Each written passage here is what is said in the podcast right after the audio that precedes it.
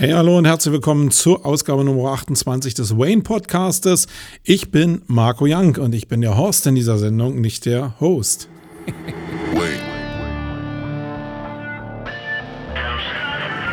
The creative adult is the child who has survived. Wayne. The most powerful element in advertising is the truth. Wayne. The best way to predict the future is to create it. In our factory, we make lipstick. In our advertising, we sell hope.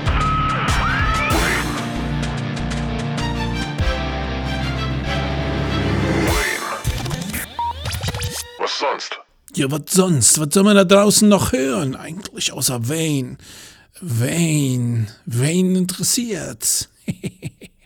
Ja, seid herzlich gegrüßt. Ihr merkt so ein bisschen, meine Stimme ist so ein bisschen rau. Ich weiß gar nicht, wovon das kommt. Vielleicht, weil ich den ganzen Tag im Büro die ganze Zeit nur geschnattert habe. Äh, Eingeweihte wissen schon, ich neige ja dazu, ein bisschen zu schnattern. Aber ähm, man muss die Stimme auch ein bisschen ölen. Ich mache das immer mit Cola Zero. Kleinen Moment.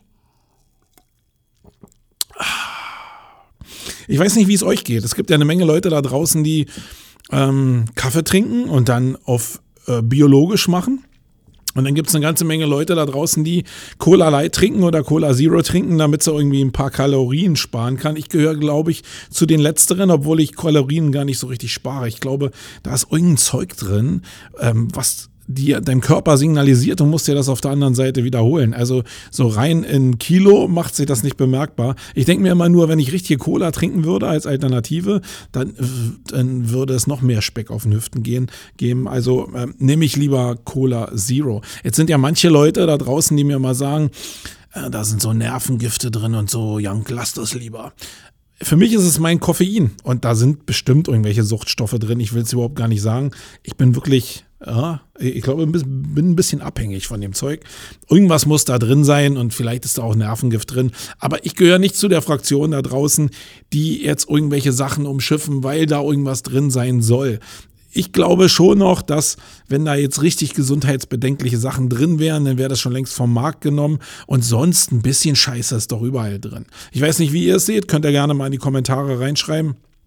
Meidet ihr irgendwelche Sachen, nur weil ihr in den, in den Medien irgendwie was gelesen habt, dass irgendwas krebserzeugend ist oder so? Manche Sachen ja, wenn irgendwie Schweinepest kommt oder so, ja, da umschifft man bestimmte Sachen, das geht mir auch so. Aber im Kern, glaube ich, war jedes Lebensmittel auf dieser Welt, egal wo es aufgetaucht ist, irgendwann mal krebserregend. Ich glaube, dann dürften wir überhaupt gar nichts mehr essen.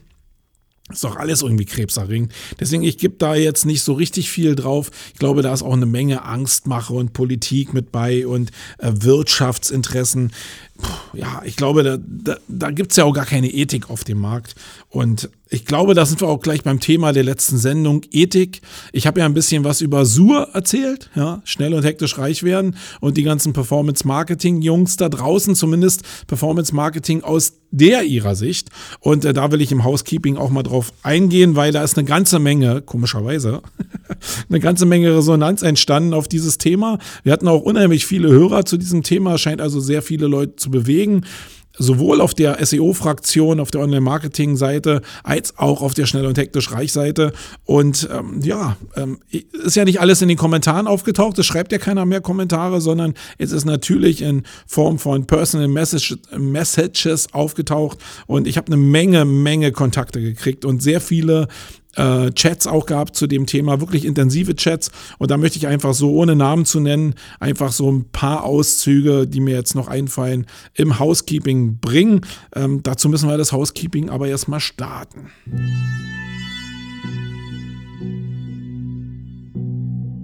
Glaubst du, Brain ist der Grund der Szene? Dann wird es Zeit für die Metaebene. Oh.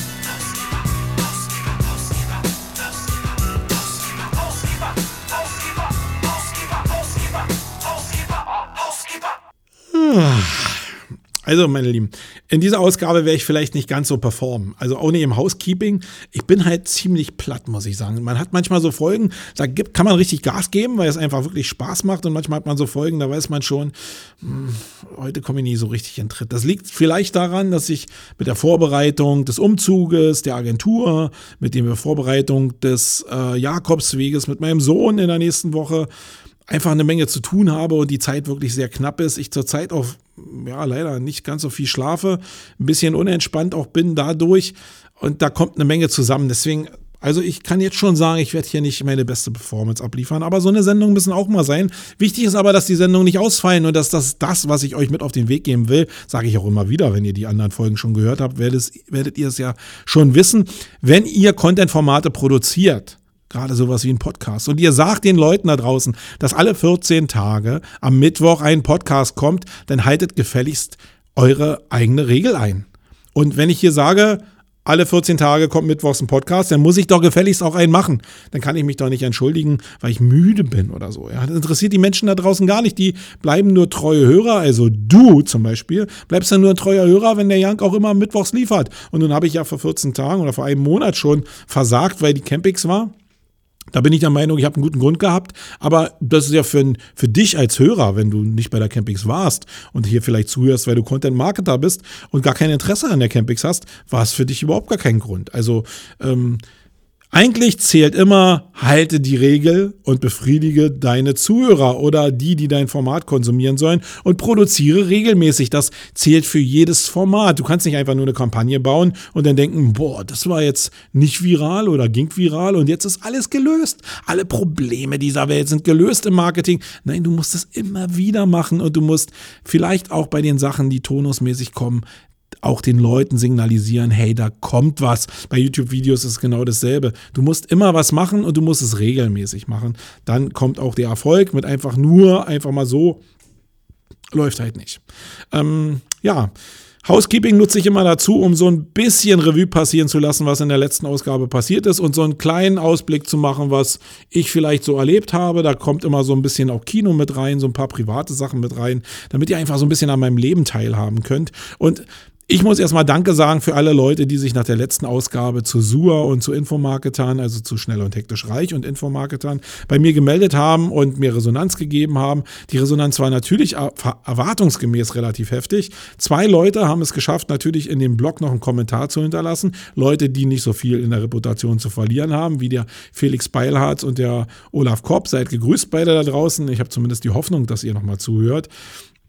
Die haben dieses Retro-Produkt von äh, Blog-Kommentar noch hinterlassen. Dafür herzlichen Dank. Aber die große Anzahl von Reaktionen kriege ich eigentlich immer über Social Media oder als E-Mail oder als Chat in irgendeiner anderen Form. Und natürlich muss ich mich dafür auch bedanken, dass ihr gerade zu dieser Ausgabe mir unendlich viel Feedback gegeben habt. Also gerade was so in Form von Sprachnachrichten gekommen ist, war wirklich irre. Also ihr habt mir faktisch einen Podcast nochmal zurückgegeben. Bei manchen Sprachnachrichten habe ich wirklich 15 Minuten zuhören können, weil die Leute ihr, eigene, ihr eigenes Statement nochmal abgegeben haben. Und das ist natürlich klasse. Wenn sich Leute so mit dem beschäftigen, was ich da gesagt habe, finde ich, das ist das so wie ein Ritterschlag für den Wayne-Podcast und für das, was ich da erzählt habe. Und das meint jetzt nicht, dass die Leute immer meiner Meinung sein müssen, sondern nur, dass sie darauf reagieren und vor allen Dingen sachlich darauf reagieren. Das fand ich eigentlich so das Bemerkenswerteste, dass das eigentlich immer sachlich war und nicht irgendwie über die Stränge geschlagen hat, sondern die Leute wirklich die differenzierte Betrachtung, die ich selbst hoffentlich an den Tag gelegt habe, einfach auch aufgenommen haben.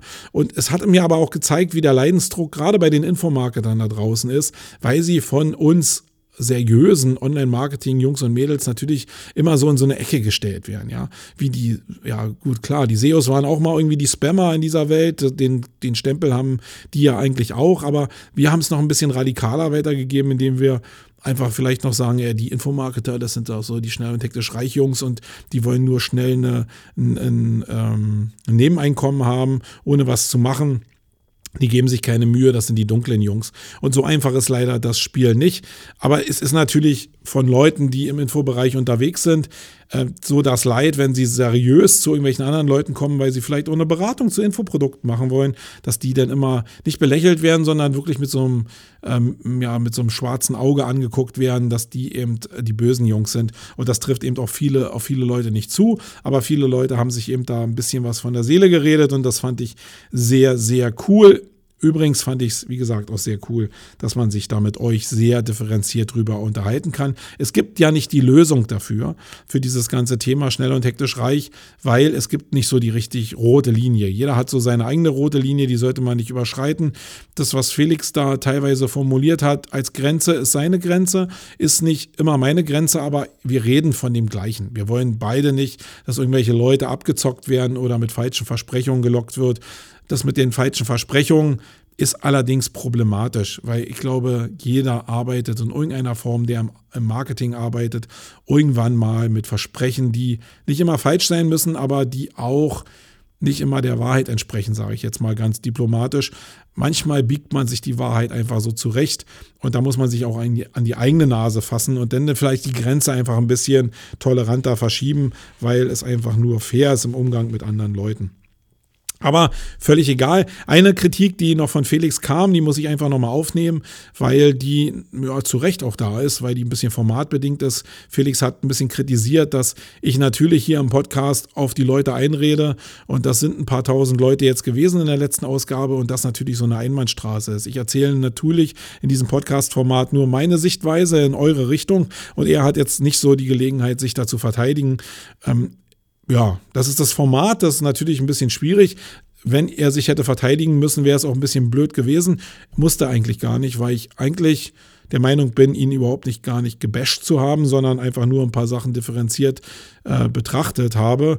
Und also wir sind da Brother in Mainz. Ich glaube, das macht überhaupt gar keinen Sinn, uns da zu differenzieren, weil der Felix genau dasselbe meint wie ich ähm, es vielleicht diese rote Linie einfach nur darum geht, die rote Linie für sich selbst ein bisschen anders zu legen. Oder vielleicht ging es ja auch darum, nicht die Methodiken von anderen oder Methoden von anderen Leuten aufzunehmen, um dann selbst ein schlechter Junge zu werden. Nee, nee, das ging mir überhaupt nicht darum, sondern mir geht es immer darum, Methoden von anderen zu lernen, die funktionieren, äh, um sie dann für die gute Seite einzusetzen. Und ähm, ja, deswegen, also vom Format her, es wird so bleiben, dass es hier ein Einbahnstraßenformat äh, bleibt. Ich glaube, da werde ich nichts dran ändern. Wenn wir umgezogen sind mit der Agentur, werde ich ja ein neues Podcast-Studio mir auch gönnen. Und dann habe ich mir zumindest vorgenommen, dass ich in irgendeiner Form zumindest Statements einbinde. Das wird nicht ein, Info äh, ein, Interviewformat werden. Das finde ich so, das machen alle da draußen. Und ich gehöre bestimmt nicht zu denen, die immer das machen, was andere machen sondern ich will mir schon ein neues Format ausdenken und ähm, dann könnt ihr sicherlich auch zu Wort kommen. In welchem Format werdet ihr dann sicherlich noch hören entsprechend. Also sonst bleibt es hier eine One-Way-Show und ich bin schon sehr bemüht, auch im Perspektiving die Leute fair zu behandeln und einfach nur eine Sichtweise zu geben. Ich bin wirklich weit davon entfernt, die Leute, gerade weil ich das Format eben auch selbst ja kenne, äh, hier zu bashen und fertig zu machen. So, äh, dann kommen wir mal weg von diesem ganzen schnell und hektisch reich. Wie gesagt, wenn ihr da die Infos oder mein Statement dazu nochmal hören wollt, dann geht einfach in die letzte Show. Da habe ich wirklich eine anderthalb Stunden, äh, fast, na, nicht ausschließlich, aber eine Menge über dieses Thema eben geschwafelt. In der letzten Ausgabe habe ich auch gesagt, dass ich nicht mehr ins Kino komme. Das liegt natürlich auch ein bisschen an dem Stresslevel und daran, dass Campings war. Ich war jetzt doch wieder im Kino, weil lasse ich mir ja nicht nehmen. Ich finde das halt sehr, sehr cool, ins Kino zu gehen. Äh, bin da wirklich begeistert. Und nicht nur vom Popcorn, sondern auch von den Filmen. und äh, war bei Kong. Der war bei mir ganz oben auf der Liste. Und Kong war scheiße muss ich wirklich sagen. Kong war visuell sicherlich sehr, sehr geil. Also es zeigt, was da so alles möglich ist, auch im 3D-Bereich möglich ist. Also wenn ihr euch ihn unbedingt angucken wollt, dann guckt ihn euch im Kino an. Aber die Story ist Müll. Also wirklich, also ich war dermaßen enttäuscht schon, war so langweilig in manchen Teilen. Ja, ist immer schade drum, dass so ein geiler Effektfilm eigentlich mit so einer Story um die Ecke kommt. Ähm, aber ja, so eine Filme gibt es immer wieder und die halten mich auch nicht davon ab, ins Kino zu gehen, weil darum geht es eigentlich bei Kino auch, zu sagen eben, ja, was kann man besser machen? Gerade wenn man im Bereich Film ein bisschen was macht, so wie ich, dann ist Storytelling natürlich immer ein Thema und wenn du weißt, wie scheiß Stories eben aussehen, zumindest aus meiner Definition, dann hast du ja auch ein Verhaltensmuster vielleicht an der Hand, um ähm, das zu ändern, um bessere Stories selbst zu machen. Ja, ihr hört immer irgendwie was von Umzug. Was, was ist da eigentlich so? Ja, wir ziehen um mit der Agentur. Ich, äh, da komme ich nachher im Hauptthema auch nochmal zu. Ich habe mir irgendwie auf die Fahnen geschrieben, zu wachsen. Äh, warum erzähle ich euch nachher vielleicht nochmal. Und das geht ja nur, wenn man sich auch räumlich ein bisschen äh, vergrößert. Wir sind jetzt sechs Leute, sieben Leute in der Agentur aktuell, sitzen auf Äh, wenn man jetzt einfach nur die Arbeitsfläche nimmt und nicht irgendwie die Produktionsfläche nimmt, ähm, für, Content zumindest, sitzen wir auf äh, ein bisschen über 60 Quadratmeter. Das ist nicht so sehr viel und wenn man da sich noch ein bisschen vergrößern will, dann muss man halt einen Schritt machen. Und ich wollte sowieso den Schritt machen in Richtung Berlin, weil es natürlich auch sich herausgestellt hat, dass es natürlich schön bequem ist, im Umland zu bleiben. Ich wohne ja selbst in Marlow im Umland, im Speckgürtel von Berlin. Finde das für mich persönlich sehr geil, weil ich einfach äh, kurze Wege in die Stadt habe, aber selbst auf dem Land mit meiner Familie wohnen kann. Und äh, habe dann damals äh, die Entscheidung getroffen, nach Blankenfelde zu ziehen mit der Agentur. Das hatte natürlich auch ein paar Kostengründe, aber hatte eigentlich den Hauptgrund, dass ich mich auch nicht durch den Stadtverkehr von Berlin zwängen wollte, sondern einfach hier im Umland einfach locker zur Arbeit fahren kann, die fünf Kilometer und dann stressfrei hier ankomme. Das war auch super cool von der Basisentscheidung, aber wenn du ein bisschen mehr willst und auch personell wachsen willst, dann ist natürlich der Standort Brandenburg äh, und so gar nicht irgendwie das. Ähm, die, die neuen Bundesländer hochleben lassen will und die fördern will, ist es halt als Agentur mit Wachstumsaussichten oder mit Wachstumsvision relativ schwierig, in Brandenburg irgendwie Leute zu finden. Äh, du musst schon nach Berlin schielen, da sind 3,7 Millionen Menschen äh, aus allen Bereichen, gerade aus dem Bereich Media, wo wir halt sehr stark wachsen in der Produktion, Grafik, Video, Design. Äh, da sind halt die, die meisten Leute und wenn die lesen, dass eine Brandenburger Agentur sucht, dann sehen die erstmal Brandenburg. Brandenburg ist gleich weit weg und äh, Provinz und dann bewerben die sich teilweise gar nicht oder haben eine völlig falsche Vorstellung, was hier eigentlich so stattfindet. Hat auch so ein bisschen den Oldschool-Stempel, alte Bundesländer. Ähm, Berlin hat einfach einen cooleren, eine coolere Aura, ja, als Start-up-Metropole. Ähm, da sind viele Leute, die wir suchen, personell. Und deswegen macht es Sinn, die Agentur nach Berlin zu verlagern. Wir ziehen jetzt nicht in die Hipster-Mitte, weil das würde wieder bedeuten, dass ich mich wirklich durch den Berliner Verkehr zwängen muss. Und wer hier in Berlin einfach mal äh, zur Rush-Hour mit dem Auto irgendwie durch die Stadt gefahren ist oder selbst mit der U-Bahn fährt, das ist eine Katastrophe. Also ich will mir das nicht antun. Deswegen sind wir jetzt auch ja, mehr oder weniger am Rand geblieben, schon in Berlin drin, gut zu erreichen mit den öffentlichen Verkehrsmitteln, sind aber jetzt in Berlin am Rand. Ähm, der Bezirk nennt sich Marienfelde und da sind wir jetzt in ein Headquarter oder werden wir ziehen ab 1.5. mit äh, 360 Quadratmeter und da haben wir eine Menge Raum zum Spielen, eine Menge Raum uns zu entwickeln und auch die nötige Ruhe, glaube ich, da außerhalb, um auch ähm, ja, hoffentlich glücklich zu werden. Und ist natürlich, mache ich kein Hehl draus, auch eine Kostensache. Wenn du nach Berlin in die Mitte ziehst, hast du so Netto-Kaltmieten von 25 oder 15 bis 25 Euro. Und das ist, ich finde es einfach zu viel. Mein Horizont da in Richtung Geld ausgeben ist dann noch ein bisschen reduzierter. Da komme ich nachher im Hauptthema auch nochmal zu. Ähm, das war sicherlich auch ein Thema, dass äh, wir hier am Rand geblieben sind, weil die Mieten einfach auch günstiger sind und wir mehr Quadratmeter bekommen fürs Geld. Und da ist mir die, die, die Quadratmeterzahl doch deutlich wichtiger als jetzt in irgendeinem Friedrichsstraßenbüro zu wohnen. Das ist mir eigentlich scheißegal. So viel Publikumsverkehr haben wir gar nicht, sondern wir müssen halt eine Menge Produktion machen und wir müssen Leute äh, gut unterbringen können, dass die kreativ arbeiten können. Das ist mein Ziel. Und äh, ja, wenn ihr das mal hört, das ist gerade damit, womit ich mich beschäftige.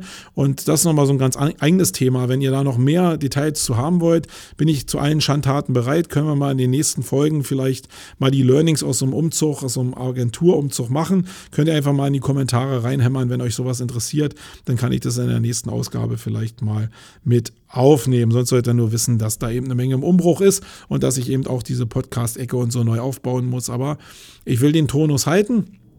14 Tage und ähm, ich hoffe, dass ich das auch auf den Jakobsweg hinbekomme. Ich gehe ab Samstag los mit meinem Sohn 14 Tage auf den Jakobsweg. Ähnliche äh, Art eigentlich wie letztes Jahr, wo ich aber den äh, Camino, den normalen Camino gelaufen bin, also den in Spanien zumindest von León nach Santiago de Compostela, haben vielleicht ähm, der ein oder andere von euch da mitgekriegt, gibt es auch in YouTube, in so, im Sumago-Channel noch die entsprechenden Videos dazu. Ich werde am Samstag mit meinem Sohn, der ist 17, knapp 17 Jahre, werde ich nach Spanien fliegen und da den Küstenweg laufen. Und ich bin echt mal mega gespannt, wie diese ganze Konstellation funktioniert mit dem eigenen eigenen Sohnemann zu laufen, was da so passiert zwischen uns in der Überlastung und äh, wie wir den ähm, wie wir den Weg erleben, gerade wie er ihn auch erlebt, weil ich muss sagen, mit meinem gehobenen Lebensalter war da schon, obwohl ich überhaupt nicht gläubig bin, schon eine gewisse Form von Spiritualität da drin in dem Weg. habe ich ja ein bisschen was schon in den Vorfolgen zugesagt und mich interessiert natürlich wirklich, ob mein Sohn mit knapp 17, ob er diese, die, diese Form von menschlichen Kontakt irgendwie, der da entsteht, der mehr äh, subjektiv stattfindet, ob er das auch schon so aufnehmen kann oder nicht. Das könnt ihr gerne begleiten. Ähm, ich werde die wieder Tagesvideos machen. Jeden Tag werde ich meinen Tag Revue passieren lassen, ein bisschen auch meinen Sohn zu Wort kommen lassen, weil der soll natürlich über seinen Vater auch ein bisschen was erzählen. Das könnt ihr verfolgen, entweder bei mir am Kanal, auf Facebook und auf YouTube, aber auch bei papa.de, wenn wir die ganze Sache ausspielen, weil da geht es ja darum, dass ich einfach mal festhalten will, wie so ein Vater-Sohn-Erlebnis auf dem Jakobsweg aussieht, ob es sich lohnt, für andere Väter eben auch diesen Weg mit ihren Söhnen oder Töchtern zu gehen, wie bindend das ist. Ich projiziere jetzt einfach mal da rein, dass wir wirklich eine coole Zeit haben werden und eine Zeit haben werden, die uns wirklich fürs ganze Leben begleiten wird. Das wäre zumindest meine Hoffnung, äh, dass wir uns immer positiv daran erinnern, egal in welcher Form. Und ähm, die Hoffnung habe ich, ob sich das so erfüllt. Könnt ihr ähm, gerne mitverfolgen. Das ist zumindest die Vorbereitung. Ich werde dann hoffentlich einen Podcast machen direkt vom Weg. Das ist zumindest mein Ziel, weil ich werde nicht ins Studio kommen können sondern ich werde es was vom Weg machen. Und wenn dann doch der Podcast ausfallen sollte, weil ich auf dem Weg bin, dann nehmt bitte diese Videos als Podcast. Dann muss ich mal wieder einen ausfallen lassen. Dann habt ihr aber vielleicht wieder eine gute Begründung dafür. Ja, dann bin ich bei, äh, bin ich von einigen Leuten darauf angesprochen worden, äh, ja, dass wir nie rausstellen in dem Podcast, was wir als Agentur eigentlich machen. Und äh, die jetzt in den Facebook-Ads mal so ein bisschen gesehen haben, dass wir gerade uns auf holistische Landingpages oder Glossare spezialisiert haben, in Form von optimierten SEO-Seiten auch. Ja, so ist das. Ähm, wir machen holistische Landingpages ziemlich stark, machen wir schon seit fast einem Jahr, ziemlich intensiv für sehr viele große Kunden. Und wenn ihr da einfach Fragen und Interesse habt, gerade an dieser Form von Suchmaschinenoptimierung, die ähm, das jetzt wieder so das Arbeiten mit Versprechen, die aber wirklich, und dafür stehe ich mit meinem Namen, wirklich mega funktioniert aktuell, dann meldet euch einfach mal bei uns äh, oder bei mir explizit und dann können wir ganz gerne mal darüber reden. Ich werde auch in den nächsten Folgen in, äh, im Podcast, aber auch in, in Videoform ein bisschen was zu dieser Erstellung von holistischen Seiten und welche Tricks und Kniffe man da benutzen kann, um da erfolgreich zu sein, ein bisschen was zu sagen, weil ich glaube, dass dieses Thema total unter, ähm, unter äh, belichtet, hätte ich jetzt fast gesagt, aber unterrepräsentiert ist an dem Gesamtmarkt. Und ich glaube, da will ich einfach ein bisschen was zu beitragen, dass sich da bei euch ein bisschen was an Chancen öffnet, weil nicht jeder irgendwie ein paar tausend Euro hat, um sich so eine Seite erstellen zu lassen. Deswegen einfach ein To-Do dafür. So, dann ich habe immer noch kein Jingle fürs Perspektiving, aber weil es sich so angeboten hat und ich so ein Perspektiving in jeder Ausgabe machen will, will ich mich mal mit dem Felix Beilharz auseinandersetzen. Gerade weil er das so angeprangert hat, dass das immer so eine Einbahnstraßenform ist, passt es fürs Perspektiving ja auch, weil es wirklich, lieber Felix, äh, ich weiß ja, dass du denn hier zuhören wirst, einfach nur mal widerspiegeln soll, wie ich empfinde, äh, was du für ein Marketer bist, was du für ein Mensch bist. Und das basiert natürlich darauf, dass wir uns ein paar Mal im Leben getroffen haben, aber dass ich eigentlich nur das im Großen und Ganzen konsumiere, was du da draußen machst. Und ich muss sagen, ich nehme dich wahr als Speaker, als sehr engagierten Menschen, als immer mehr politisch werdenden Menschen, zumindest wenn ich deinen Facebook-Kommentaren oder Statements äh, folge, leisten kann, sehr kritisch auch äh, in vielen Bereichen, was ja nicht verkehrt ist. Kritisieren ist ja immer auch okay, aber auch jemand, der andere Meinung zulässt und das ist ein Charakterzug, der nicht so sehr verbreitet ist. Ähm, sonst ist er ähm, ja jemand, der sich mit Social Media auskennt. Ähm, ich weiß jetzt gar nicht, da ist so ein bisschen die Diskrepanz bei mir natürlich, dass ich Leute, die sehr viel sprechen und er ist ja ein Speaker in erster Linie, Trainer und äh, auch jemand, der Keynote spricht, dass wenn die über Social Media reden, ich immer so ein bisschen das Problem habe, dass wenn die so viel als One-Man-Show reden darüber, dass die gar nicht mehr die Zeit haben, um eigene Projekte zu machen und äh, aus dem Doing kommen ja sehr, sehr viele Erfahrungen. Da fehlen mir so ein paar Cases, äh, lieber Felix, wenn ich da ehrlich sein darf um einfach zu sehen, hey, der Junge arbeitet in dem Thema, der holt die Informationen, die er da hat, nicht aus irgendwelchen anderen Blogs, sondern aus dem, was er wirklich macht. Das finde ich immer sehr cool und das würde ich mir halt wünschen von dir, dass ich da mehr sehe. Sonst muss ich sagen, alle Vorträge oder Workshops, die ich von ihm jemals gesehen habe, waren immer cool, waren immer fundiert und ähm, waren auch immer für mich nachvollziehbar. Also wenn man natürlich auf der einen Seite sagt, okay, er könnte das aus anderen Blogs haben, vielleicht die Information, dann hatte ich aber nie den Eindruck, dass er nicht irgendwelche Cases hatte, mit denen er die äh, nicht untermauern konnte, konnte die Fakten, die ähm, da, die er im Endeffekt da nannte. Deswegen ist vielleicht nur so eine subjektive Einstellung, die ich nur habe und die abseits, völlig abseits von dem ist, was du da machst, lieber Felix da draußen. Aber das ist meine Empfindung und darum soll es ja gehen, dir einfach mal so eine, so eine separate Perspektive eben zu zeigen von jemand, der dir zwar in Social Media sehr nah ist und auch szenemäßig sehr nah ist, aber mit dir auch so im Regeltagesbetrieb eigentlich auch nicht so sehr viel zu tun hat, also die nötige Distanz hat, um eine Außenwahrnehmung, eine objektiv-subjektive Wahrnehmung, zumindest aus meiner Sicht,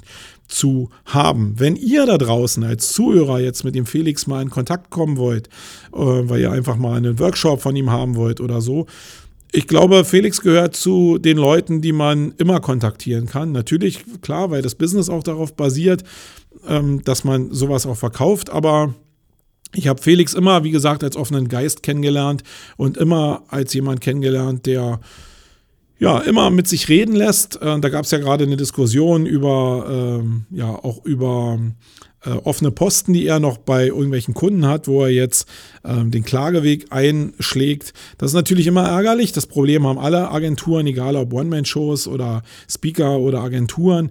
Äh, das ist natürlich ärgerlich, wenn Leute ähm, auf ihren Geldern sitzen bleiben oder auf ihren Forderungen sitzen bleiben auf Agenturseite. Aber er hatte dazu geschrieben, dass er eben schon jemand wäre, der auch, wenn jetzt man ja selbst Probleme hat mit den Zahlungen, dass er mit sich reden lässt. Und genauso stufe ich Felix auch ein. Ich glaube, wenn man mit ihm redet, ganz offen und ehrlich, dann wird auch immer was zurückkommen. Ich habe zumindest nie das Gefühl gehabt, dass dass da irgendwie ein Block ist, dass er äh, jetzt da der, der Hardliner ist. Ähm, das kann aber vielleicht auch daran liegen, dass meine Perspektive eben auch aus der Reputation ein bisschen kommt und ich eine gewisse Reputation ja selber habe. Und dann ist das das vielleicht das Handling noch ein bisschen anders mit Leuten, wo vielleicht auch eine Resonanz entstehen kann, als mit Leuten, die er jetzt noch gar nicht kennt. Aber ich glaube das nicht. Ich glaube, dass er ein sehr offener Geist ist. Ich glaube, ihr könnt ihn immer ansprechen, wenn ihr Fragen zu Social Media gerade habt oder äh, auch zu SEO-Fragen oder sogar zu schnell und hektisch reich Fragen. Ich glaube, da kennt er sich auch sehr gut aus, auch wenn er das in Teilen basht.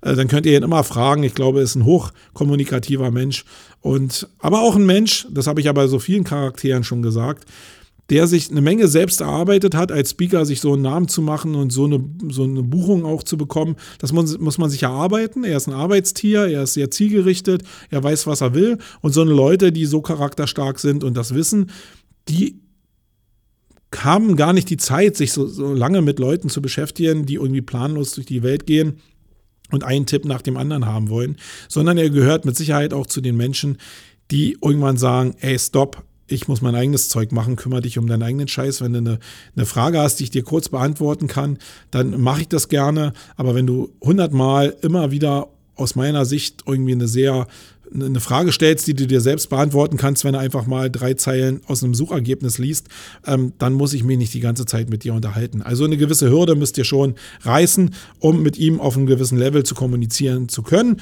Dann ist er aber bestimmt ein ziemlich äh, cooler Typ, der auch eine riesen Range hat, der besucht viele Konferenzen an sich, ähm, probiert sich auch selber weiterzubilden. Also einer von den guten Jungs, um es mal zu differenzieren. So, ähm, jetzt könnte so ein Jingle eigentlich kommen von den Blogthemen. Ich habe aber gar keine Blogthemen diesmal, weil ich ein großes Hauptthema machen will. Und deswegen habe ich gesagt, Blogthemen lasse ich diesmal mal weg damit ich ein bisschen mehr Zeit habe für diese Hauptthemen. Und da bin ich jetzt ein bisschen inspiriert worden von dem guten Calvin Hollywood der ja auch einen ziemlich coolen Podcast macht, der auch sehr coole Videos macht, der ja auch als wachsender Businessmensch einfach die Perspektive sehr oft geändert hat. Sehr positiv geändert hat. Er ist Fotograf eigentlich, so hat er auch mal angefangen. Aber jetzt kommt natürlich, wo sein Business wächst, kommen so ein paar Unternehmensthemen mit dazu. Und da fand ich es sehr spannend, da ein paar Sachen von ihm zu hören, als ich bei der Renovierung des neuen Office war. Und ich habe gedacht, okay, ich gehe einfach mal darauf ein, euch mal meine sieben größten Fehler und Schwächen als Unternehmer zu zeigen oder mal zu erklären und auch die sieben größten oder äh, schwächsten Entscheidungen als Unternehmer euch auch äh, die besten Entscheidungen, sorry, also einmal das Positive und einmal das Negative, euch einfach mal zu sagen, um euch in meine Welt so ein bisschen mitzunehmen, um euch vielleicht auch den einen oder anderen Fehler zu ersparen, aber euch vielleicht die eine oder andere Möglichkeit auch zu ermöglichen. Und darum soll es in dieser Ausgabe gehen und wir fangen mal an mit den sieben größten Fehlern im Hauptthema. Aber dafür habe ich jetzt doch noch mal einen Jingle.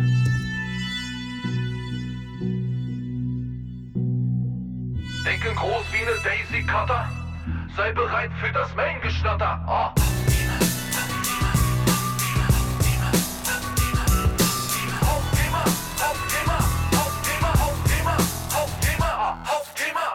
Ja, meine sieben, sieben größten Schwächen und Fehler als Unternehmer. Da könnt ihr euch vielleicht eine Scheibe abschneiden, also manche Sachen vielleicht umschiffen, die ihr selbst, äh, selbst auch falsch machen könntet. Aber vielleicht muss man auch nach dem Herdplattensystem einfach manche Fehler auch selber machen, damit man daraus auch was lernt. Und wenn der Jank hier was erzählt, dann bringt es vielleicht am Ende des Tages gar nicht so viel. Okay, fangen wir mal an. Ich habe viel zu lange gewartet als Punkt 1 mich wirklich selbstständig zu machen. Ich habe mich natürlich nebenberuflich selbstständig gemacht, bin ja seit 1998 schon nebenberuflich neben meinem damaligen Polizeijob selbstständig, habe damals Druckerzubehör verkauft, habe dann eine Agentur angefangen und bin dann bis 2011 habe ich wirklich beides nebeneinander gemacht, habe die Campings dann auch gemacht, habe die Agentur betrieben, also wirklich schon Workaholic-mäßig, habe dann natürlich auf der einen Seite das Einkommen von der Polizei gehabt, was natürlich cool war, um ein Unternehmen wirklich auch gesichert aufzubauen, aber ab einem bestimmten Punkt war es schon eine deutliche Doppelbelastung und basierte darauf, dass ich einfach nicht die Eier in der Hose hatte, selbst eine Entscheidung zu treffen. Ich wusste also, dass ich bei der Polizei Betrag X bekomme im Monat. Das war immer cool, war nicht so sehr viel. Als Beamter lebt man ja so in geregelter Armut, nennt man das immer. Aber ich wusste auch ziemlich, nach all den Jahren, ziemlich schnell, dass auf der anderen Seite eben auch ein ganz gutes Einkommen beim Online-Marketing bei der SEO-Agentur rausgekommen ist. Und um nicht zu sagen, dass das Einkommen deutlich höher war als das von der Polizei, Polizei. Aber man würde natürlich, wenn man den Schritt macht, immer noch mal auf diesen fünfstelligen Betrag von der Polizei verzichten. Und deswegen, glaube ich, habe ich diesen Schritt nicht gemacht. Natürlich auch angetrieben von, ähm, von Leuten im Umfeld, die sagen, hey, das ist doch super toll, dass du Beamter bist und ein gesichertes Einkommen hast und äh, eigentlich goldene Löffel klauen müsstest mit Waffe, äh, damit du überhaupt entlassen wirst. Ja, da lässt man sich natürlich von beeinflussen. Und ich war 27 Jahre bei dem Verein da löst man sich auch einfach nicht so. Da ist ja auch ein soziales Umfeld dabei. Aber ich muss im Nachhinein sagen, ich bin ja einfach durch die Tatsache nachher gezwungen worden, eine Entscheidung zu treffen, weil die Behörde mir gesagt hat, ähm, weist doch mal eure Einkünfte nach. Und ab dem Moment war ziemlich klar, hm, äh, ich muss eine Entscheidung treffen, weil das, was ich da nebenberuflich verdient habe, nicht äh, eigentlich gegolten hat für Leute, die nebenberuflich arbeiten. Und die Entscheidung hätte ich ehrlich gesagt viel früher treffen müssen, für mich auch. Und dann hätte ich vielleicht viel schneller auch den Karren in eine andere Spur gebracht, ähm, weil du natürlich nebenberuflich immer gehemmt bist, weil du natürlich nur ein gewisses Potenzial abarbeiten kannst. Was damit zusammenhängt, ist natürlich, dass ich sehr lange auch im Homeoffice gearbeitet habe, was natürlich auch daraus entstanden ist, und das ist jetzt schon der Fehler 2. Ähm, eine Sache, die ich ja mit vielen Leuten auch schon diskutiert habe, diese Diskrepanz zwischen Homeoffice und äh, eigenes, äh, eigenes Büro zu haben. Ich habe viel zu lange damit gewartet, wirklich vom Homeoffice in ein eigenes Büro zu ziehen. Und das war natürlich der Tatsache geschuldet, dass ich ähm, das cool fand, zu Hause zu arbeiten, da natürlich auch meine Räume steuerlich absetzen konnte, was ich jetzt als Arbeitsraum immer noch kann, aber was damals irgendwie in meinem Verständnis irgendwie viel cooler war, war auch viel besser irgendwie äh, vom Schlafzimmer nach dem Duschen im Schlüpper einfach nach oben zu gehen, ins Dachgeschoss und da zu arbeiten. Man war ja relativ frei.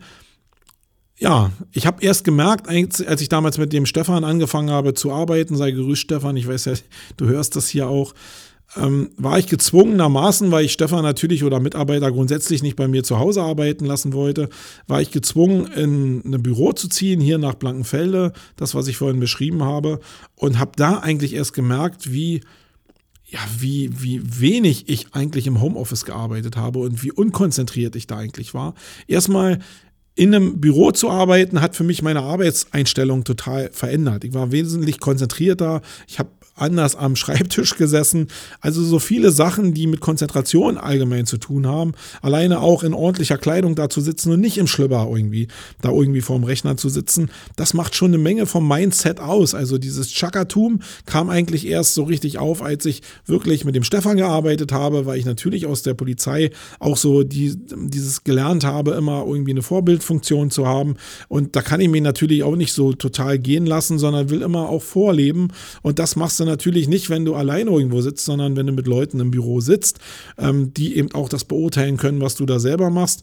Und es ist eben noch schon anders, wenn du vom Mindset in ein Büro kommst, um zu arbeiten, als wenn du einfach nur oben im Homeoffice äh, ja, anfängst zu arbeiten und dann doch dich dabei erwischt, dass du dann doch irgendwie noch eine Stunde daddelst, weil es einfach geht an deinem Heimrechner und du dich irgendwie anders ablenken, ablenken willst. Ja, das war, ein, das war Punkt 2.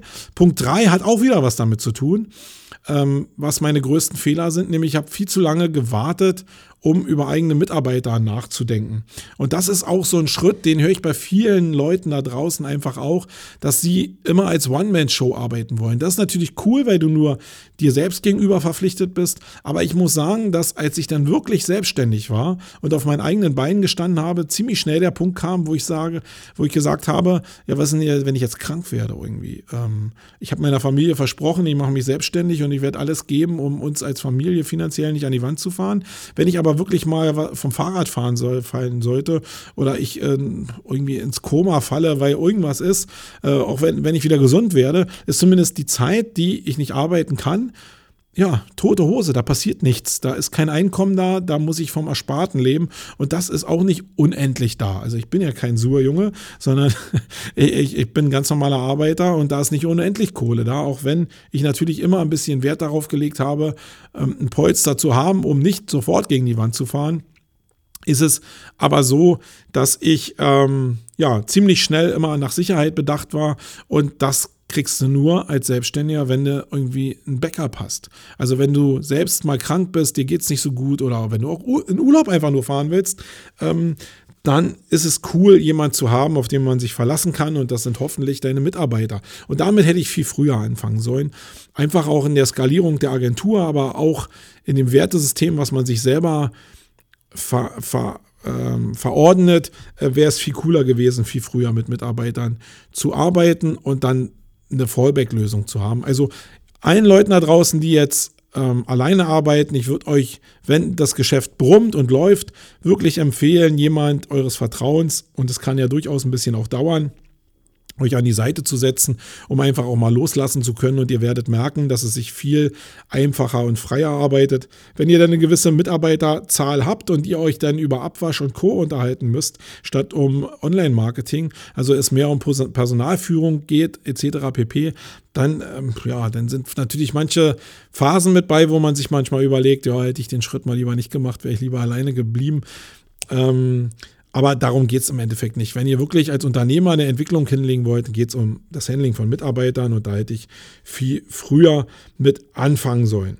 Ähm, dann Punkt 4 ist, glaube ich, so das Hauptding. Und das ist das, dass ich als gelernter Beamter und äh, als in einem behüteten Elternhaus aufgewachsener junger Mann damals sicherlich nicht gelernt habe, volles Risiko im Unternehmen zu gehen. Also ich habe natürlich jetzt, wenn man so hört, dass ich vielleicht als Polizeibeamter äh, mich äh, dazu entschlossen habe zu kündigen, äh, dass das ein Riesenschritt ist und dass das ein mutiger Sprung war, ja, war es, aber hatte jetzt nichts mit Unternehmenswachstum an sich zu tun. Als Unternehmer habe ich den Basisschritt gemacht und da habe ich ja schon am Anfang gesagt, in Punkt 1, dass ich den Schritt vielleicht viel zu spät gemacht habe, ist es aber jetzt so, dass äh, ich in der Unternehmensentwicklung in vielen Bereichen, glaube ich, durch das, was ich so an Vortisch habe und an sozialer Entwicklung habe, echt gehemmt bin, weil ich wirklich mir schon Sorgen mache, wenn ich drei Schritte, also man kann ja immer kleine Tip-Top-Schritte gehen und sich so entwickeln, man kann aber auch mal zehn Tip-Top-Schritte gleichzeitig gehen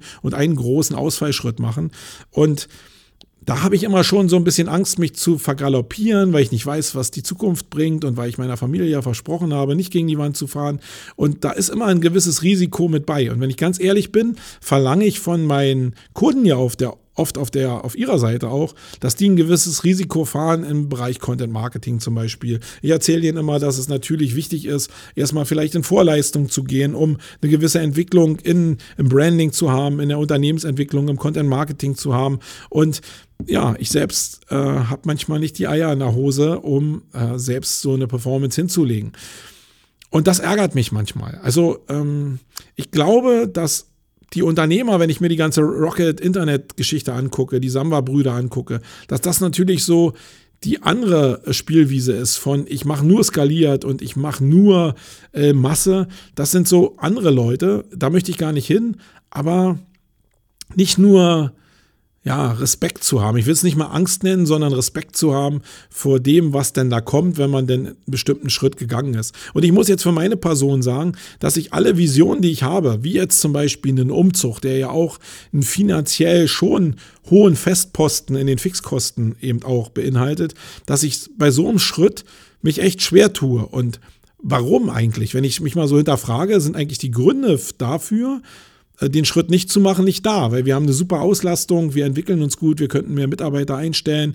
Eigentlich ist nichts da, was die Unternehmensentwicklung hemmen würde, außer dass ich vielleicht den Respekt davor habe, diese Schritte zu gehen, in Form von Kapitalbindung auch, aber in Form von ähm, ja, sich vielleicht auch in eine Richtung zu entwickeln, die man vielleicht nicht so will.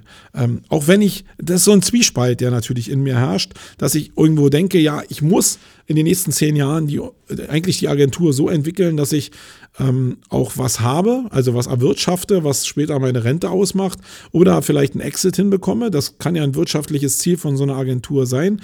Aber ich auf der anderen Seite natürlich auch immer den Respekt davor habe, ja, irgendwie 30, 40 Mitarbeiter zu sein am Ende als Agentur und zu sagen, oh, was für ein Scheiß, ich habe gar keinen Bock, so viele Mitarbeiter zu führen, um mich um die ganzen Probleme der Mitarbeiter zu kümmern, sondern ich will eigentlich Online-Marketing machen.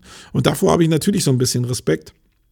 Und ich glaube, da, da gibt es auch keine richtige Lösung für, sondern man muss einfach, wenn man eine gewisse Vision hat und merkt, dass es so aufpoppt und es eigentlich keine logische Begründung dafür gibt, dass man einen gewissen Schritt nicht macht, dass man sich einfach hinsetzt und eine Liste macht. Und das habe ich auch gemacht, wo für und wieder drauf stand, die ganzen negativen Punkte, die ganzen positiven Punkte.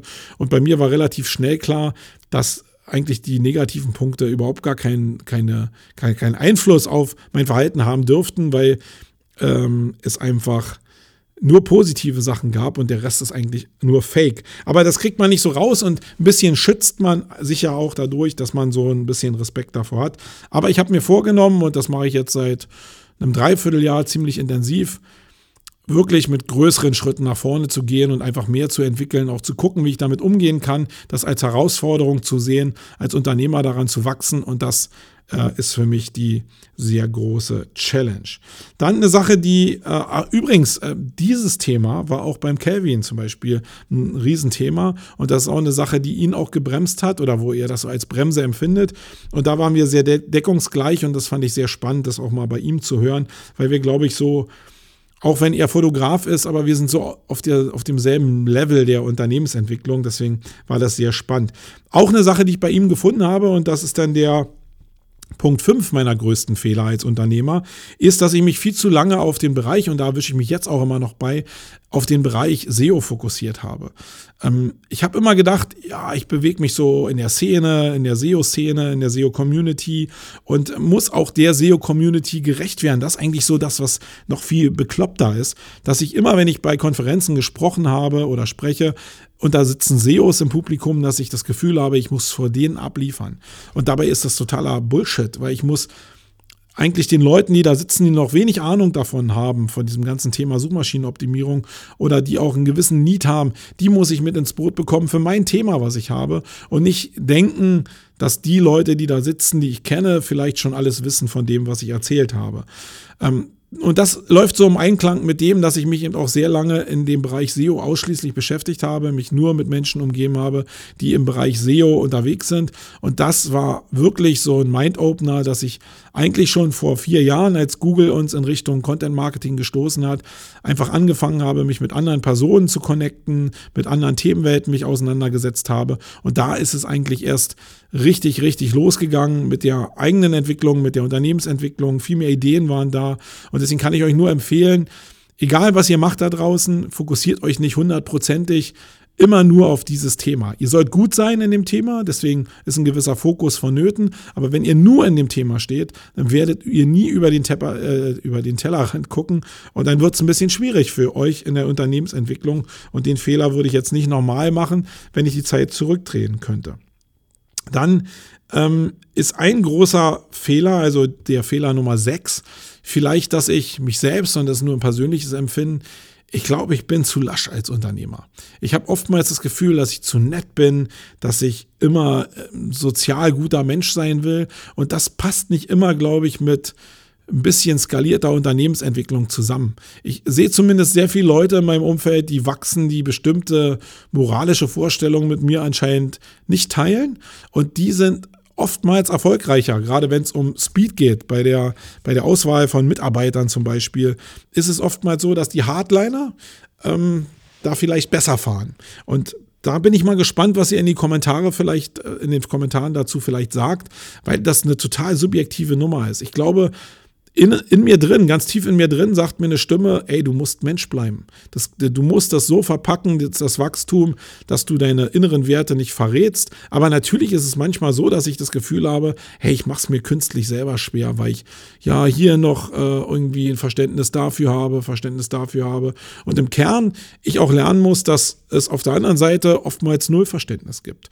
Also, das ist oftmals so eine, eine Einbahnstraße. Aber das ist wirklich so, eine Challenge, die muss ich mit mir selbst ausmachen, weil das ist so wirklich Teufelchen und Engelchen. Und da muss ich mal gucken, wie ich den Mittelweg gehe. Und ihr könnt ja mal in die Kommentare, oh, in die Kommentare schreiben, sorry, wie ihr es gelöst habt. Würde mich wirklich mal interessieren. Und Punkt 7 der größten Fehler und Schwächen, die ich als Unternehmer äh, für mich sehe, ist, dass ich zu wenig Vertrieb gemacht habe. Viel zu lange mich auf Inbound-Marketing versteift habe und keinen Vertrieb gemacht habe. Das funktioniert auch, aber das ist wieder dieselbe Logik wie mit den Mitarbeitern und so ein Fallback-System zu haben. Also wenn du immer nur Inbound machst und dein Inbound-System sehr stark darauf basiert, dass du präsent bist, also ich präsent bin, dann ist es sehr anfällig dafür, irgendwann zusammenzubrechen, wenn ich halt mal nicht mehr da bin. Und das ist ein Problem.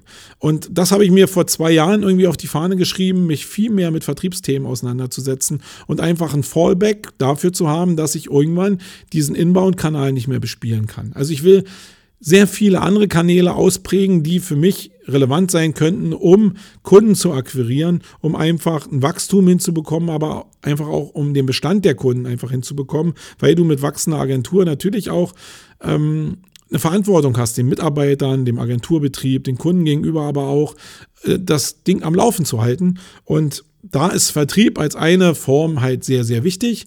Und da habe ich mich auch wieder blenden lassen. Also manche Kreise fließen einfach zusammen von Punkt 6, nämlich dass ich mich so lange von Punkt 5, nee, 6, 7, 6.6, ähm, dass ich mich viel zu lange in dem SEO-Umfeld rumgetrieben habe und da halt immer Leute waren, die gesagt haben, ja, ich muss ja gar keine Aufträge akquirieren äh, in Form von Vertrieb, weil die, die kommen ja alle zu mir. Ich, ich, muss ja gar nichts machen, die kommen alle zu mir und das ist der richtige Weg, wie man eigentlich Kunden holt. Und ich glaube, dass nicht das der richtige Weg ist, sondern dass es ein Weg ist und ich glaube, dass der Hauptweg Vertrieb sein muss für jede Agentur, die irgendwie wachsen will oder organisch wachsen will. Und ähm, deswegen ist Vertrieb für mich ein Riesenthema und da aktuell zumindest ein Riesenthema und da habe ich mich viel zu lange diesem Inbauen-Thema hingegeben. Und das ist, glaube ich, ein Riesenfehler von mir gewesen. Den sehe ich zumindest so. So, kommen wir mal zu den sieben besten Entscheidungen, weil war ja nicht alles nur Scheiße für mich als Unternehmer, sondern ich glaube, dass ich ein paar Sachen auch sehr gut gemacht habe. Und das ist als Punkt eins natürlich, dass ich mich überhaupt erstmal selbstständig gemacht habe. Sich selbstständig zu machen heißt eine bestimmte Form von Freiheit zu haben und die muss natürlich zu dem Charakter, den jeder hat, auch passen. Also ich glaube, dass ich immer auch innerhalb der Polizei jemand war, der immer gerne seine Meinung gesagt hat, der sehr freigeistig war und da war es nur eine folgerichtige Entscheidung, dass ich irgendwann mal mich selbstständig mache. Ich war, glaube ich, nie so ein richtig ja, ein angestellter Typ, sondern ich war auch innerhalb der Polizei mit Verantwortung gesegnet für, für Gruppen oder für, für Leute, die ich führen durfte. Und das hat mir auch immer megamäßig viel Spaß gemacht. Also dieses Gehen von Selbstständigkeit oder von Menschenführung war eigentlich so immer schon in mir drin. Deswegen war es für mich folgerichtig. Und für mich selbst war also die Entscheidung, sich selbstständig zu machen, wirklich toll, weil ich einfach jetzt die Freiheit habe, zumindest in meinem Lebensalter. Ähm, mit 47 hat man da eine andere Vorstellung, als wenn man mit 27 bei der Polente ist, ähm, die ich von Freiheit haben will. Und das ist eine gewisse finanzielle Unabhängigkeit zurzeit. Äh, muss ich mal auf Holz klopfen, weil es muss ja nicht immer so bleiben. Ähm, aber das ist auch die Freiheit, keine Nachtdienste mehr zu machen, den Urlaub selbst zu planen, einfach ein bisschen freier zu sein in der Tagesplanung. Das empfinde ich als wirklich, wirklich als eine mega Bereicherung. Und ähm, da würde ich das wirklich als eine der besten Entscheidungen überhaupt äh, titulieren, auch wenn sie natürlich von der Behörde selbst getrieben wurde, habe ich ja vorhin bei den Negativbeispielen schon gesagt. Aber im Kern musst du die Entscheidung ja mal noch selber treffen und den, deinen Kündigungszettel irgendwann mal abgeben. Und da konnte mir die Behörde ja nicht so sehr viel helfen. Deswegen, das ist Punkt 1, meine erste coole Entscheidung gewesen. Dann Punkt 2, die Entscheidung vor vier Jahren, SEO mit Content Marketing zusammenzulegen. In einer Phase, wo Content Marketing ja aufgekommen ist, jetzt ja teilweise nur noch belächelt wird, ja, und viele Koryphäen, die eigentlich äh, da draußen auch es besser wissen müssten, sagen, dass sie nur noch genervt sind von dem Thema Content Marketing. Ähm, ich muss sagen, dass diese beiden Felder zu verbinden für mich wirklich so ein Mind-Opener war. Einfach, weil ich, wie ich schon gesagt habe, mit anderen Leuten in Kontakt gekommen bin. Du ähm, verbindest dich plötzlich mit Videoleuten, mit Grafikleuten, mit Conversion-Leuten, mit einfach Leuten, die ähm, einzahlen auf das Thema Content-Vermarktung, mit PR-Leuten auch. Ähm, und das hat mein Mindset wirklich nochmal megamäßig erweitert, weil ich äh, eigentlich vom Typ auch eigentlich immer der war, der freigeistig und kreativ SEO gehandelt hat und nie so in Richtung Technik gegangen ist. Ähm, deswegen war das für mich eigentlich so genau der richtige Weg und auch die Entscheidung, wieder getrieben von Google, durch das Pinguin und Panda-Update in die Richtung zu gehen. Das ist also so ein bisschen die Parallele eigentlich zu dem, was ich bei der Behörde auch erlebt habe. Ähm, Google hat mich gezwungen eigentlich in die Richtung und dafür bin ich Google unendlich dankbar, weil äh, das, was jetzt aus der Agentur wird und geworden ist, einfach nur dem geschuldet ist, dass Google damals diese beiden Updates auf den Markt gebracht hat. Ja, das äh, war eine wichtige Entscheidung und das ist mein Punkt 2 auf der guten Seite. Dann äh, Punkt 3 ist sicherlich die Tatsache, dass ich Polizist gewesen bin, also so ein bisschen diesen Retro-Style, ja. Ähm, alles, was Polizei beinhaltet und was Führung und was Teamgeist und was Stärke, Power und so von Organisationen wie der Polizeibehörde beinhaltet. Eine Menge basiert jetzt in dem, was ich an Erfahrungswissen habe in der Agentur, auf dem, was ich damals bei der Polizei gelernt habe. Und deswegen will ich das überhaupt gar nicht missen. Also die Entscheidung zur Polizei zu gehen damals als junger Mensch, um mich da prägen zu lassen, ja, ich bin da mit Sicherheit geprägt worden, weil ich ähm, mega unorganisiert und eine mega Schluse war mit 16. Bin ja damals kaserniert worden und bin da so schon geprägt worden eigentlich von der Behörde. Das möchte ich überhaupt nicht missen und das war für meine Entwicklung extrem wichtig. Und wenn ich jetzt die Zeit Revue passieren lassen würde, dann ist so eine, eigentlich kann ich nur jedem Unternehmer einfach empfehlen, mal vorher äh, kaserniert gewesen zu sein oder äh, einen Grundwehrdienst oder ein Jahr bei der Bundeswehr gemacht zu haben, ohne jetzt in Kampfeinsätze ziehen zu wollen, aber einfach diese Struktur der Kasernierung einfach mal erlebt zu haben und was so dieser Formungsprozess innerhalb von diesen Strukturen mit einem macht, mal erlebt zu haben. Ich glaube, das ist extrem wichtig für eine Entwicklung, auch für eine unternehmerische Entwicklung. Ähm, ja, dann kommen wir zu Punkt 4 und das ist ja, die richtige Entscheidung in Richtung Familie getroffen zu haben. Und das ist in erster Linie meine Frau. Ähm, da habe ich die richtige Entscheidung getroffen, ähm, jemanden zu heiraten, der äh, immer an meiner Seite steht, egal welche Entscheidung ich getroffen habe, der natürlich nicht immer gleich super konform mit allen Entscheidungen ist, der aber am Ende des Tages versteht, dass ich diese Entscheidung für mich treffen muss und der auch so das Thema für sich selbst verarbeitet, dass er auch selbst sagt, ja, das ist die richtige Entscheidung, weil das Herz von meinem Mann schlägt in die Richtung Unternehmertum und er wäre jetzt bei der Behörde nicht richtig aufgehoben. Ähm, das ist zum Beispiel eine Sache, die muss ja deine Familie, sprich deine Frau oder Freundin auch mit dir mittragen. Weil ohne die Unterstützung deiner Familie wird die Sache nicht richtig laufen.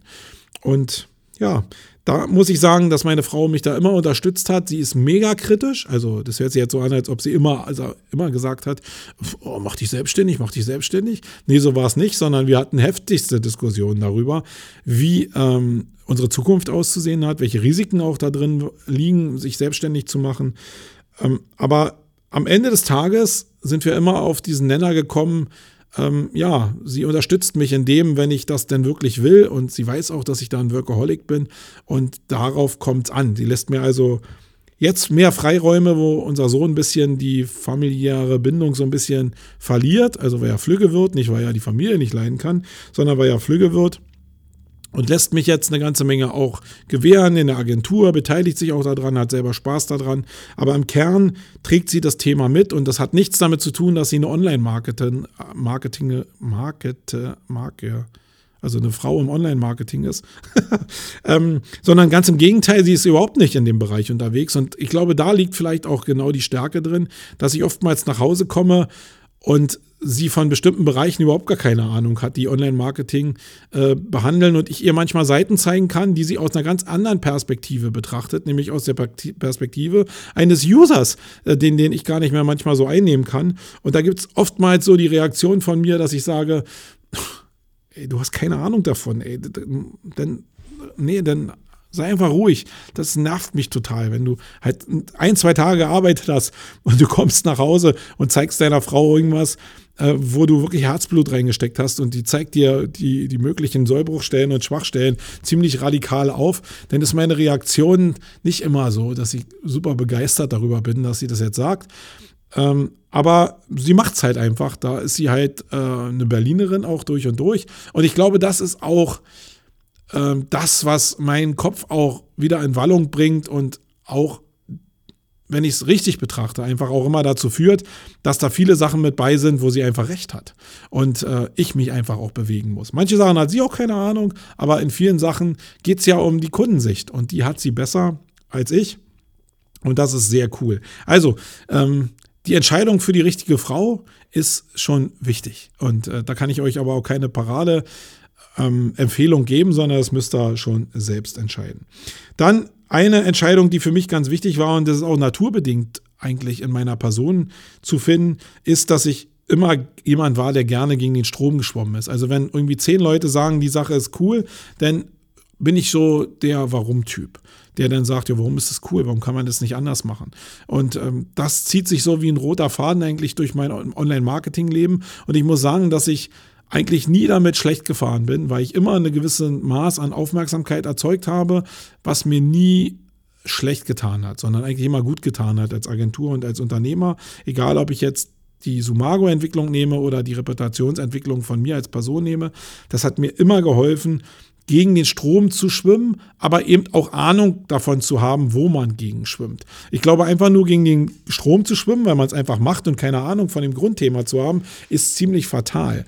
Aber wenn du gegen den Strom schwimmst und dich mit dem Hauptthema und da ähm, auseinandersetzen kannst und auch wirklich gegenhalten kannst, dann macht es durchaus Sinn, und das ist eine Entscheidung, die ich in der Vergangenheit ganz oft getroffen habe, sei es hier eine Formatfindung wie bei Wayne, jetzt zu sagen, ja, warum Wayne, ja, provoziere ich einfach die Sache mal oder ähm, nehme ich bestimmte andere Sachen, wo ich einfach ähm, mit dem, wie Webdesign zum Beispiel abläuft, einfach einen anderen Weg gegangen bin bei Sumago und dieses Raster von alle Seiten sehen gleich aus, einfach durchbrochen habe.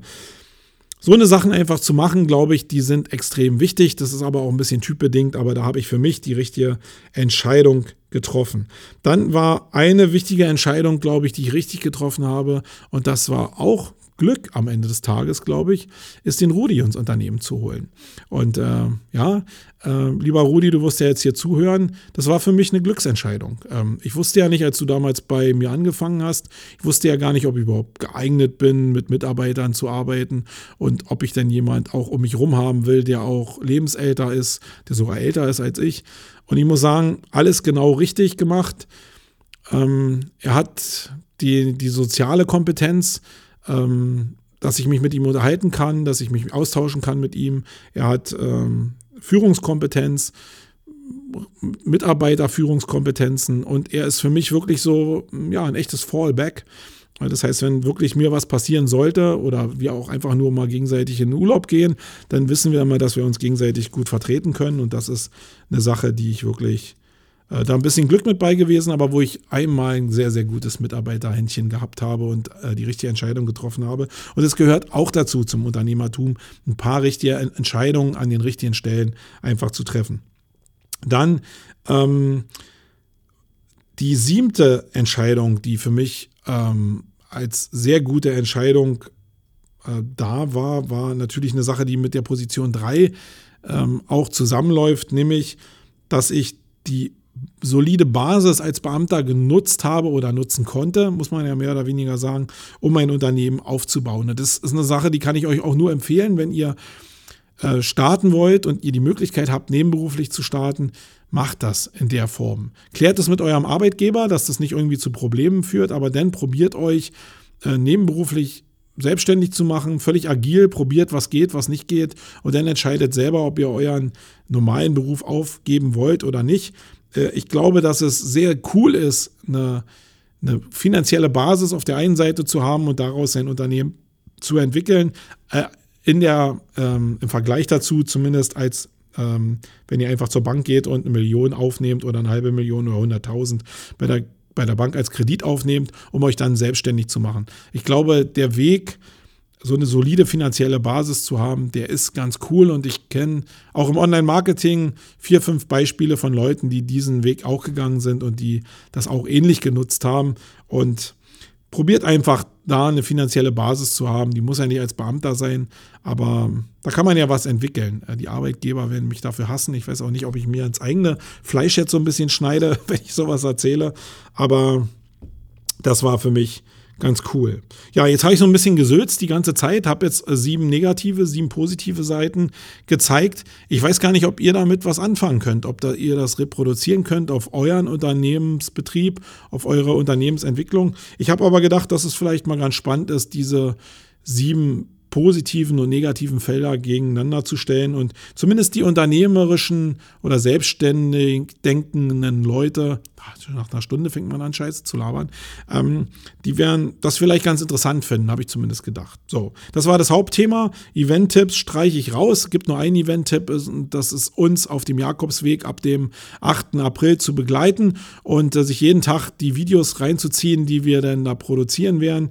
Und dann wird vielleicht auch ein bisschen klarer, meine Sichtweise gegen den Strom schwimmen, meine Sichtweise, sich auch mal auszukoppeln, diese Freiheit zu genießen. Viele Sachen von dem, was ich gesagt habe, werden Deckungsgleichheiten finden in den Videos, die ihr sehen werdet. Also das ist mein Event-Tipp in dieser Ausgabe. Und ja, wir hören uns hoffentlich in 14 Tagen wieder, wenn nicht erst wieder in einem Monat. Ich bin raus, euer Marco. Wait.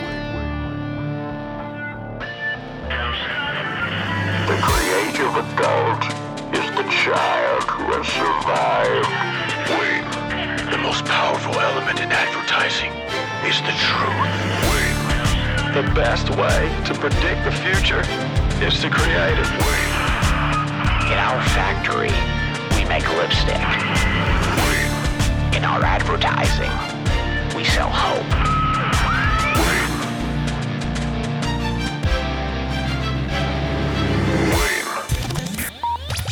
Was sonst?